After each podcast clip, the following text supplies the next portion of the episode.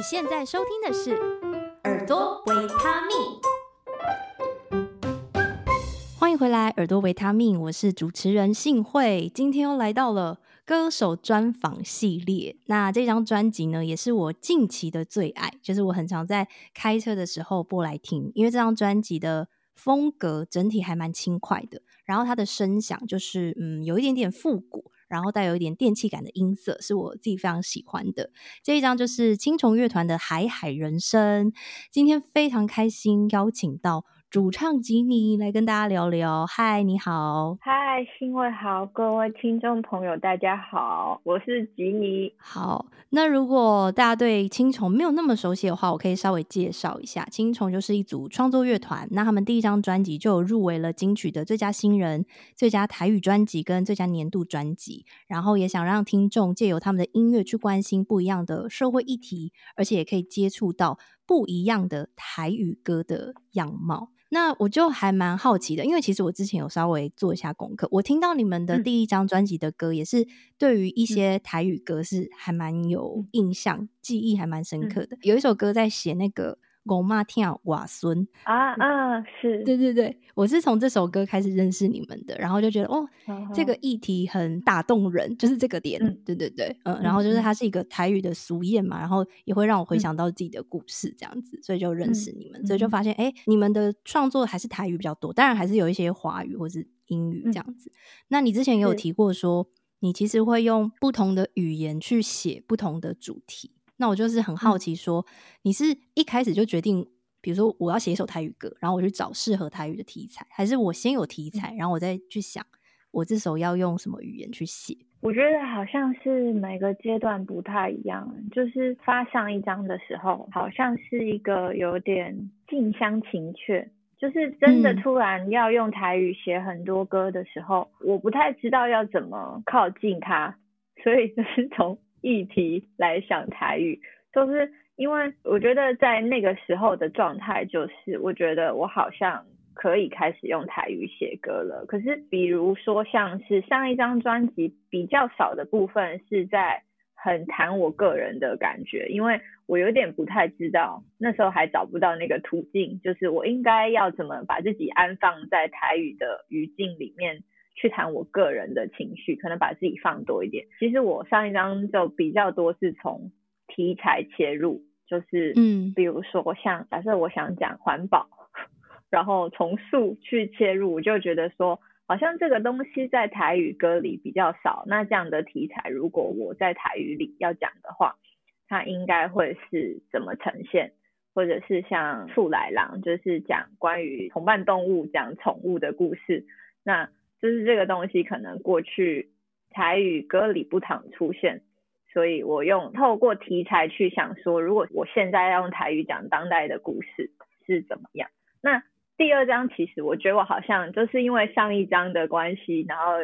有更多时间跟台语相处，并不是说我之前就没有跟台语相处，只是之前的状态比较像是，就是它是很特定的语境，就比如说我可能就是跟阿公阿嬷或跟爸爸妈妈才会讲台语。所以，如果真的去学校了，比如说你谈恋爱，或者是你抒发心情的时候，比较多是在华语的脉络下，或者是听英文歌，因此第一章就比较多是题材。那我觉得第二章就有让自己跟台语更靠近一点，就是想说，那从我的角度，我想要写一些我的个人经验，或者是借着歌偷放一些自己的东西的时候，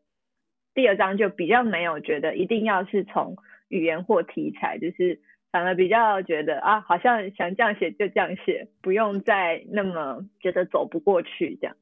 嗯，那你的台语是比华语还要好，还是你觉得是并行？嗯、就是很好奇。哦，这是一个我没有思考过的问题。我可能会觉得，就是我的台语是最好的。然后英语跟华语可能在伯仲之间，而且甚至有时候我会觉得我的英文是不是其实比华语好一点？这些事情其实都是我开始写台语歌之后，我才回去看。因为我小时候是跟阿公阿妈住到十岁，然后才回去跟爸妈住嘛，所以我的作文或者是表达里面，就是当时不知道，可是现在回头看，就是掺杂超多台语语法，可是。我没有自觉，就是我其实在用华语跟朋友讲话，可是我的那个那套的语法是在台语里面的语法。然后那再来就是，其实我觉得我就是在一个华语其实也还没有很稳固的状态，因为小学去念书讲华语嘛，但是我国中跟高中念的是一间很重视英文教育的学校，就是我们在国中可能会用全英文上课。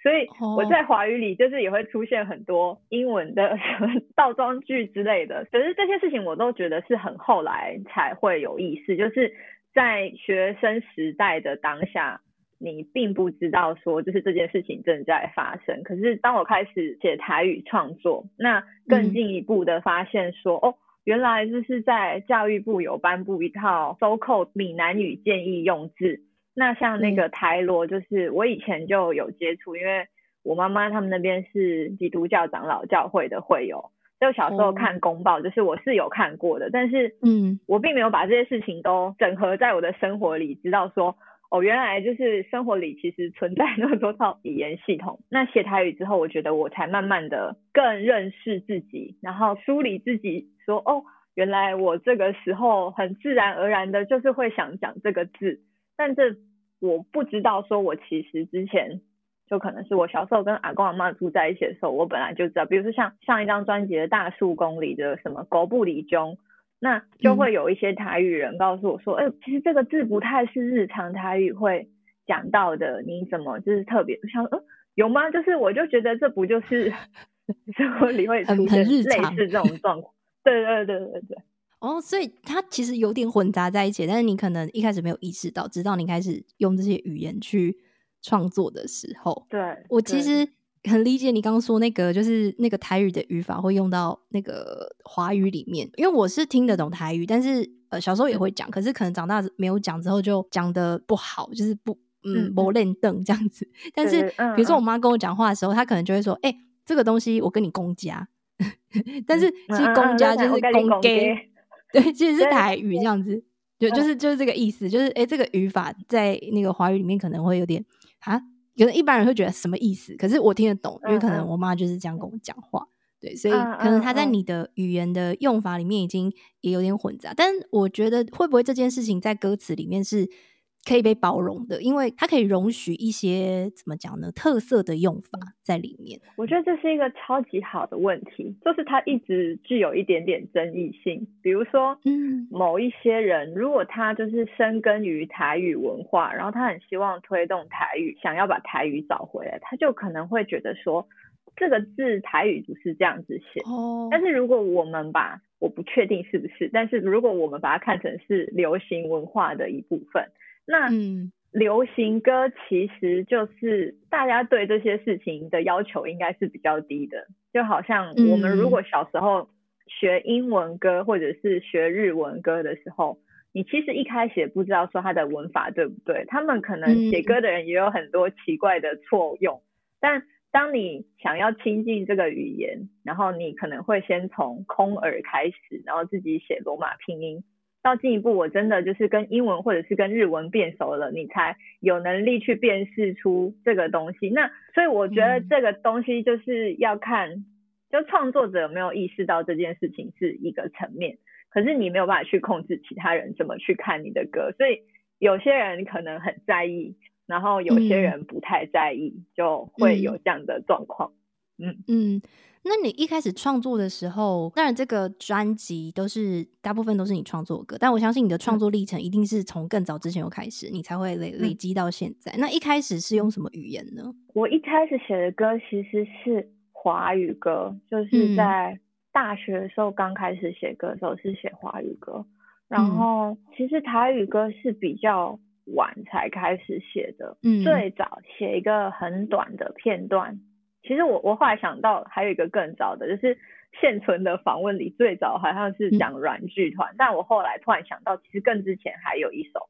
但那首就是没有公开过，就是我写给我妈妈听的。但是我觉得我刚开始写台语歌的时候，我就是有一个我觉得我过不去的地方，就是我不想要写很悲情的台语歌。我第一首写给我妈的台语歌是写我不是一个歹囝。那从这个名字可想而知，就是他可能就是一个有点像是在跟父母解释说，我其实没有什么怎么样。可是我觉得当时的那个曲调就是还是有一点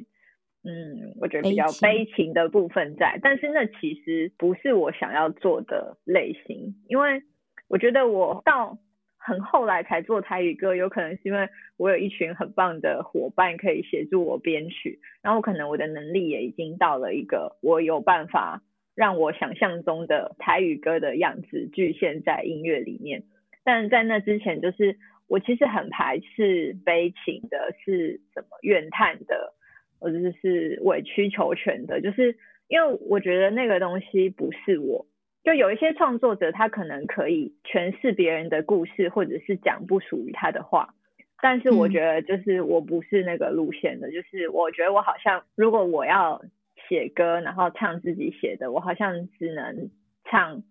我觉得那是我说得出来的话，这样。嗯嗯，台语虽然是你最熟悉的语言，然后但是在创作上，它反而是比较后来才出现的。那我有注意到，就是你们的歌曲当中啊，就是华语有声调，然后台语也有声调。嗯、那通常在填词的时候，就是会避免倒音这样子的情况，嗯、就是让别人误解那个意思。嗯、那我注意到你们的歌曲当中也有，所以这件事情是你有特别注意，就是会去像你说的那种查那种什么罗马拼音吗？还是你会特别去想怎么想这件事情？我觉得先定义导音，嗯，导音其实就是假设在台语里是。李金山，可是唱出来的时候是李金山，它就是变成是你很穷，不是你很瘦。嗯、那所谓的导音就是说，它如果有这样的状况发现的话，就是你乍听之下它就会是另外一个字。可是我觉得导音是有容许的范围的，就是说，嗯有的时候你如果前后文意还是让大家听得懂，那大家不会把它解读成另外一个意思的话，就是这是一种，就是要看你。导音的容许度多大？那其实很多过去的歌，像是邓雨贤的歌，就是很久以前的老歌，也是有导音，而且很严重。因为有一些歌，他们其实是从日文的演歌，然后再填上台语的词，所以这件事情是一直都存在台语歌里的，就是端看你到底能够接受到什么程度，然后就是要不要透过台罗去看，我不知道，因为。就是我觉得对于会讲台语的人，你本来就听得懂台语的人，导音应该是你只要听到别人唱出来，你就知道说这个字有没有导。比如说像是扎起不会不会出家，你听起来就是出家，它不是出嫁嘛？可是其实在这首歌里的语境是说这个女生十七八岁了还没出嫁，但这就是一个大家会以为以前的台语歌就没有导音，其实没有，就是。一直都有导音，只是导到什么程度，然后大家能不能接受？嗯、那我觉得就是因为我会讲台语，所以我自己会尽量避免这样的状况出现。我会觉得有一天台语应该也会走到一个大家完全不再在意导音，因为华语其实就是有这个趋势嘛。然后再来是会在意导音的人，是因为他。Original 就听得懂台语，可是就是渐渐的台语歌的受众，如果台语程度都越来越差，就是导不导音这件事。对，所以我就觉得这些东西它没有什么好坏，或者是绝对一定要怎么样，都端看个人的审美选择这样。嗯，那你会怎么去？比如说写华语的歌词的时候，嗯、想一个主题，然后我要写的时候，可能。我的语会想不到那么多，我可能会查字典，或是平常搜集。那台语的话，也是用这种方式吗？就是也是查字典吗？还是你平常会记录？还是我不知道跟家人聊天 之类的？就是增加那个语汇跟找到你可以用的那个字。我其实没有特别做那些事情，就是我觉得我现在的状态比较像是，可能就是我的硬碟里本来有存一些东西，然后从硬碟里抽出来。嗯那有因为写台语歌扩充的事情，应该是就是我去上台语课，然后去学台罗，就是我想要了解这些系统跟比如说大家在意这些事情背后的脉络或者是缘由是什么，然后透过这些事情，其实我也知道说哦，其实像大家都会说台语没有字，可是其实台语很早就有字了，就是这世界上本来就有很多事情它一开始就存在。但是因为它在你的同文层之外，所以你也没有去接触到。嗯、因为我觉得写台语歌之后，就是会有很多人想要告诉你很多事情，就会告诉你说，这个字不是这样子写的，那你可不可以有罗马拼音呢？嗯、然后他们什么什么什么这样，那因为这些声音，所以就是我花了一些时间去了解。那就是那有些东西，我想说啊，这个东西台罗，那其实就是跟就是以前那个教会公报是一类似的字，可是现在这套系统，它是因为教育部什么开了什么会，然后最后他们怎么样怎么样。然后或者是你也看到一些争议，说为什么你们可以叫台语，那我们客语也是台语，那因此你就知道说，哦，其实国家语言法里面有颁布了，就是所有的语言都是台湾的官定国家语言，那台语只是一个特定的名称，就是是专有名词。可是这些事情其实都是回去写台语歌的时候，带我去了解更多我的母语的脉络跟它的历史，这样，嗯。感觉你非常认真呢，你还去上台语课？他那个课是那我去考试的吗？因为我知道台语好像可以考试。对，台语可以考试，就是它就跟类似像像托福或者是全民英检，它有一套台语的认证系统。可是我不是去上考试，我就是上听说读写或者是台语阅读课。那哦，因为我之前写歌的时候，就是希望说，那大家一直说这个字是错的，那我想知道你们口中的对的字到底是什么？怎么写？那我会希望说，如果今天好，那教育部有公布一套标准的建议用字好了，那就是我如果自己会写的话，我就不需要就是找人再帮我把我写的那些类似空耳的字再改成对的，我可以自己创作的时候，我就写对的字。哦。那我觉得去上台语就是跟阅读课的时候就很有趣，就是我发现说，哦，原来我们过去国小、国中、高中、大学，我们都几乎没有接触到台语文学，可是其实像我就有读到一些台语诗人的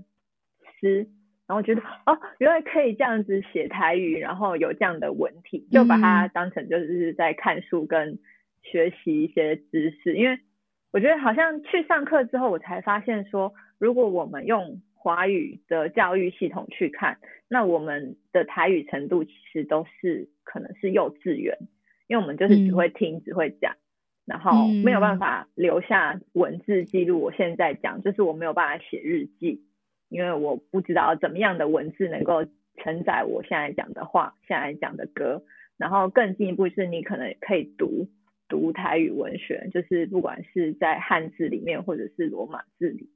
就那时候好像是国小做的事情，嗯、就是读一些简单的东西，嗯、然后再大一点，就是有台文小说什么的。嗯。嗯嗯嗯嗯嗯，那所以呃，感觉在这个过程当中，你也感觉调试很多哎、欸，就是从一开始台语是你的母语，然后但是感觉自己没有办法亲近，用题材方式去写，然后到就是逐渐跨越，可以去书写更多，然后包含你去在意你要记录下来的那个字。是什么？因为其实我原本有有想要问这一题，就是记录下来的字，它到底有没有一个标准答案？就是我看到有些歌，它就是会用台语的字，然后再加一些些拼音，再加一些些拼音去写这样子。然后我就想说，哎，到底是要怎么写，怎么记录？所以它是有一套标准的。所以你现在是按照那个方式在写吗？对，就是现行的系统里，就是罗马字其实是有两套，一套是叫做。北韦谚白话字，就是在教会公报上面看到，嗯、然后另外一套就是教育部的，就是教育部颁定的罗马字。嗯、那其实你只要会一套，你就会另外一套，因为它其实就是有点类似 KK 音标在记载这些东西。嗯，然后另外一套就是汉字。那在汉字这个系统里面，我们退一百步去想，嗯，就是汉字它本来它就是一个载体。它在日本的汉字的念法，跟它在广东话下面的念法不一样，嗯、所以它在台语跟华语里的念法也会不一样。但是汉字这套系统就是很容易让大家 confuse，是因为华语这件事情已经根深蒂固的在我们的思想里，你就会觉得说，这个字我原本知道它的字义是什么，然后我是怎么念它的，那你怎么会写在台语变成是这个意思？就是觉得欧北岛。可是，嗯，我觉得这件事情在对这些东西有意见的人，你要花时间再让他，就是回到我刚刚说，我们先退一百步，就是在讲汉字是一个载体，汉字就是 在不同的系统里，它可以有不同的意思跟念法，就是这是一个。嗯、那我自己个人觉得，最理想的写法其实是汉字跟罗马字混在一起。在现行的教育系统里，大家都看得懂汉字，然后也都会英文单字。嗯、那如果要让记录方式最快普及的话，我就自己觉得是汉字混罗马字的文章，就是你会读起来很快，然后门槛比较低。嗯。可是就是如果你不是在国民教育时期就接触这些事情的话，这等到你成人之后，你就很难接收新的事物，跟敞开心胸去看待这些事情。然后我觉得也不是对不对，嗯、就是现在就是这个系统，比如说罗马字系统，也是教育部跟民间跟语言学专家，然后他们讨论很久，最后就是选择这样子记录。然后这些汉字也不是乱选的，嗯、就是有一些汉字是一九零零什么，就是台日大词典的时候，他们就是这样记录台语，只是说大家会觉得那是错的，可是有时候那个错搞不好是因为你资讯不足。你有资讯落差，嗯、就是因为你没有读到这件事情。讲更直白，就是有的时候你觉得别人是错的，但是有没有可能其实是你无知？但你不可能在网络上这样跟别人吵架，嗯、所以就是通常都是我是选择不回应这些事情。嗯、我觉得很很累，就是我觉得说，就是那也不是我的专业啊，就是我的专业是一个音乐创作者嘛。那我刚刚讲的这些事情，也就是我去上台语课里得到的知识。那如果说你对这些事情很有兴趣，嗯、那大家可以去找真正的 就是说台语教育的人，然后去把这些资讯找出来。你就是也不用来跟我吵，嗯、因为我就是啊上课我得到这些事情，然后嗯，那我也没有时间跟义务要去告诉你这些事情，因为这又不是我工作，我的工作就是把我歌写好，然后做音乐这样。嗯，接下来我就想要回到就是唱歌的部分，因为你主要就是台语、华语跟英文也有这样子。我比较好奇，说你演唱台语跟华语的时候，会有觉得需要注意不一样的地方吗？就是在对演唱唱歌这件事情来说，我觉得因为台语的那个声调比较多，嗯，然后还有台语有超多那种闭口音、入声、嗯，和唇音。比如说像是真心、金心，就如果你的心没有合起来的话，就是金心，它就会变成别的字。我举一段歌词，就是我们跟 Aquaman 合作的那个落雨天的，里面有段是一爱的无一顶喝到顶，到顶的无一定用真心，稳定的无一定最后有好消息，爱入侵。喜怒跨美清，那些合不合、闭不闭口，这些音上面对我来说是比唱华语歌困难的。嗯，因为我可能在很短的时间内，然后我的嘴巴要做很多事，而且我如果做不清楚的话，就会被觉得说你唱台语歌是不是操领带？然后因为这样的语言特性，如果你用传统制作华语流行歌的状态去砍唇齿音的话，也会被听起来是操领带。嗯所以我们在就是录完音之后跟混音师沟通的时候，就是要特别留意说他有没有过度把唇齿音挖掉，因为唇齿音就是一个可能华语流行比较不喜欢的频率。可是我发现我在录台语歌的时候，嗯嗯这个就会影响到大家觉得我有没有超领带这样，就我可能有咬出来，可是如果唇齿音的频率被挖太多的话，嗯、那我听起来就是咬不准。可是如果混音师本身听不懂台语的话，他就完全不会意识到这件事。嗯，他只会觉得说什么七七叉叉，不然那些音很多。可是，嗯，这件事情就是我们在制作上自己察觉到说，哦，原来会发生这个问题，这样怎么听起来就是大舌头？所以感觉比较是咬字的问题，然后就是在唱腔啊跟唱法这方面其实是差不多的。嗯我觉得差不多，我觉得我可能就是有意识用我比较舒服的状态去唱泰语歌，就不是觉得一定要转音或者是抖音或什么，就是反正你曲怎么写我就怎么唱。就我觉得我可能我个人演唱习惯也不是那种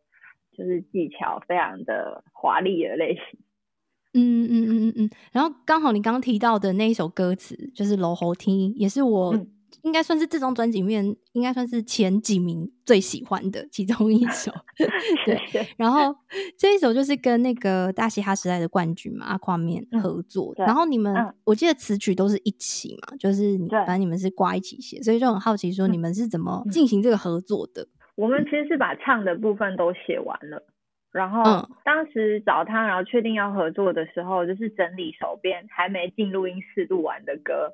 然后觉得哪几首可能有机会，就是在里面加一段饶舌，我们就给阿垮两首歌选，就是一首是现在这首落雨天，另外一首是下班。可是下班的编曲当时也不是现在听到的样子，因为老侯听其实唱的部分是全部都写完了。我们其实是在编曲上调整起承转合，然后多了一个留白，嗯、就是可能是、嗯、我忘记是一开始是跟他说是四个八还是几个八，就是我有一段就是空出来这四个八，然后你就是填一个饶舌进去，所以阿垮的部分就是他饶舌的那段，那其他唱歌的部分就是其实在之前就先写完了这样。就先写好了，嗯，融合成我们最后听到版本。那你们会互相去讨论彼此的段落吗？因为就是我那时候我的部分已经写完了嘛，所以阿垮其实没有，就是关于我的部分，就是我一个人唱，所以他并没有跟我讨论。可是他的部分是他之后再填进来的嘛，然后他就有传给我们说，哎、嗯欸，你们觉得这样可不可以？这样，但他一开始的词写的超级密，就是会很快很快。嗯然后我们就有跟他说，好像 flow 好太紧了，就是可不可以有，就是松紧稍微调一下。然后最后其实他就是第一段少了几个字，然后后面那段也是紧的，就是没特别 改什么东西，就是 小小的动一下。然后因为他一开始传来的东西是是比较有一些字，就是不确定说他要。念的台语是什么？有一两句一开始没有听得很懂，oh. 就是什么会洗醉呀起来，刷 key 有后 lam lanky 这一句，就是我也想说什么，oh. 这到底是什么东西？就是那时候听不出来，然后有特别在问他说，你这一句写的是什么？这样子。嗯嗯嗯嗯嗯嗯嗯。所以那你们录音的时候也是是一起录的吗？我们是一起去录音室，但是分别、嗯。就是录自己唱的段落，这样、嗯、就是没有两个人同时在里面唱这样，嗯嗯嗯，对，但是是同个时间去做的这样子，嗯，就是、哦好。然后这首歌的 MV 最近也上线了，所以大家如果.对有有兴趣的话，可以到 YouTube 上面就可以搜寻到，可以看 MV，然后还可以听这首歌。然后最后也是想要回到演唱的部分，啊、就是因为这这张专辑的歌曲几乎都是你自己创作的，那。对，我看你每一首其实都有找不同的配唱制作人，然后我就还蛮好奇的，因为是你自己写的歌，然后又是写自己的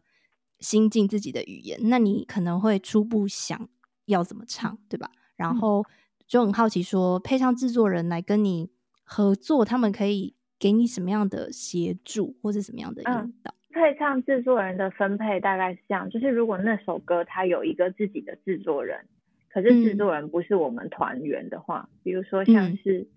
钟维宇，嗯。的话，钟维宇就会自己配唱，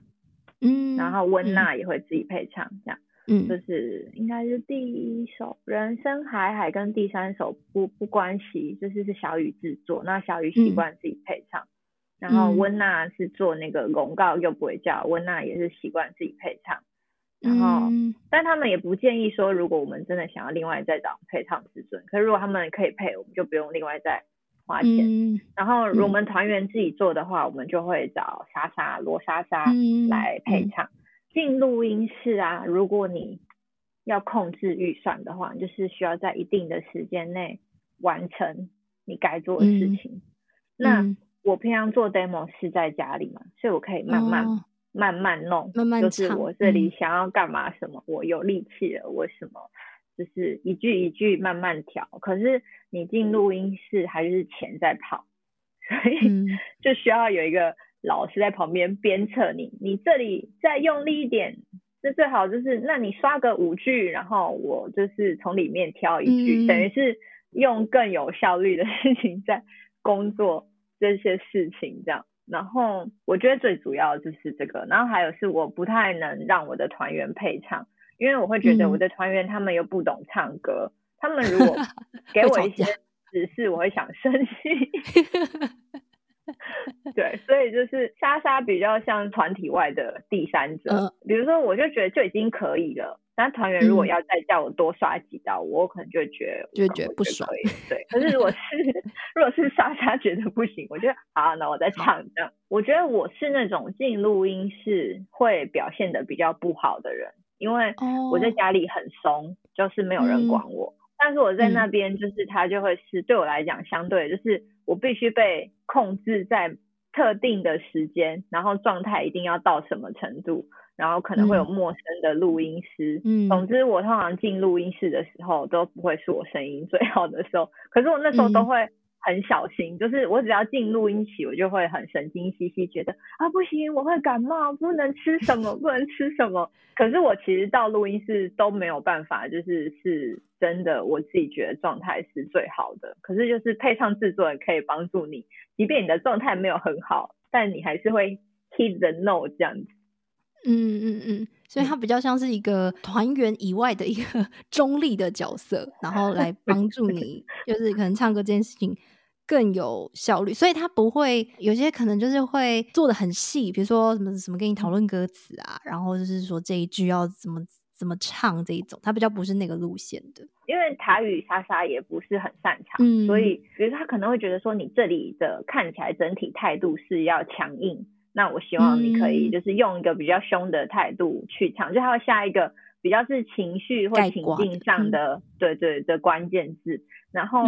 我之前上一张专辑，你刚刚喜欢的那个《拱骂跳啊孙简佑的字配唱跟何心碎老师，我觉得他超棒，嗯、因为他也懂台语，所以他能够讨论的事情就很深。就是我觉得他是我，其实我也没有真的跟很多人配唱过，可是就是 so far。就是我会觉得他是我心目中很完美的 配唱老师，而且莎莎就是他现在人在国外，所以我们做这张专辑就没有办法再跟他工作。可是他就是因为他知道台语，他懂语言，然后像这张专辑我是自己编和声嘛，可是是简佑那个和声就是是莎莎有编，他就是可以又从音乐制作的层面去看我和声要怎么，然后又从你歌词的状态去跟你讨论你的情绪。然后又可以跟你讨论你唱的口气什么，就是各方面来说都非常的照完美，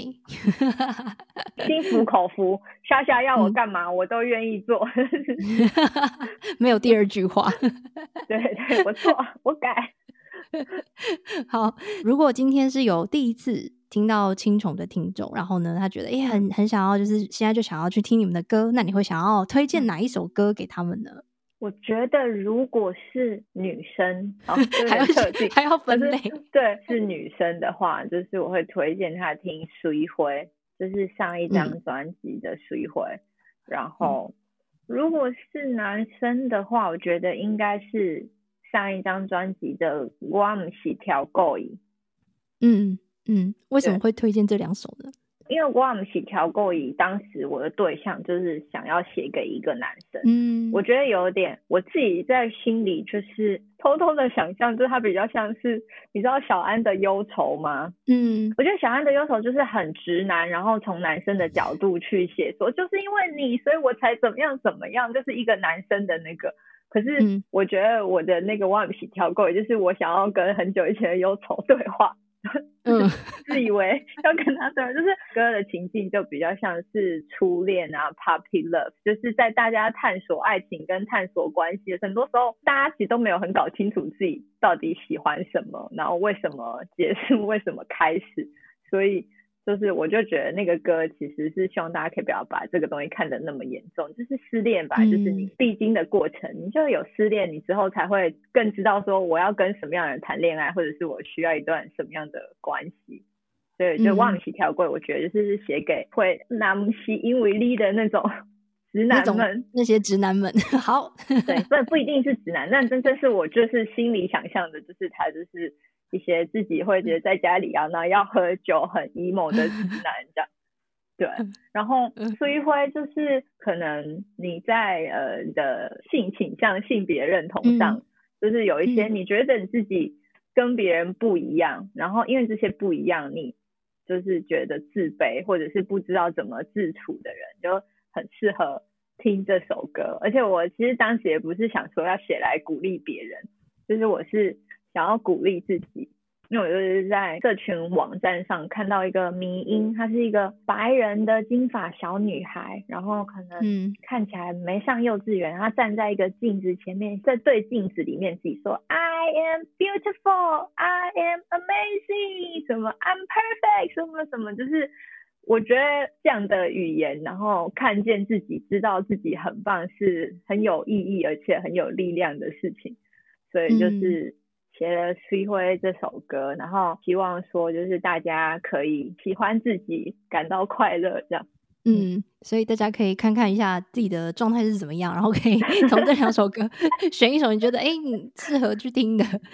可以去听一下。当然也可以就是收听金虫的这一张最新的专辑，在各大串流平台都有。傻眼，想说为什么没有推新专辑的歌？我以为我以为会是新专辑的歌的一首，结果哎、欸、没有，都是上一张，但是也不错，因为也听到你聊就是这些创作背后的故事。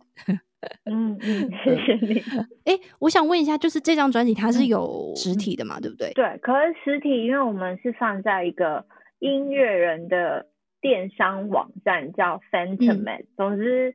去我们的 IG 下面的链接，就会看到线上的专辑。就是如果你买实体，要在哪边购买这样。嗯嗯，嗯，OK，好，所以大家有兴趣的话呢，就可以线上啊，或者是实体都是可以收听或者是收藏的。那最后呢，有没有什么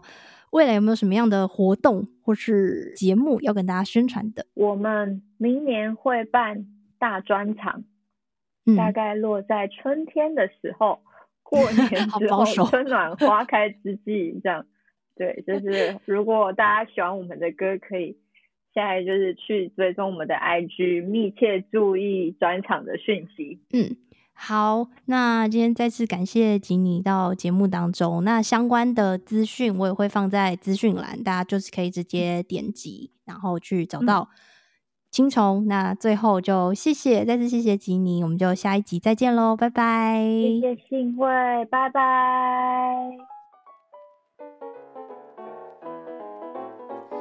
再次感谢你收听到节目的最后，耳朵维他命是由悦耳声音引导工作室制作出品，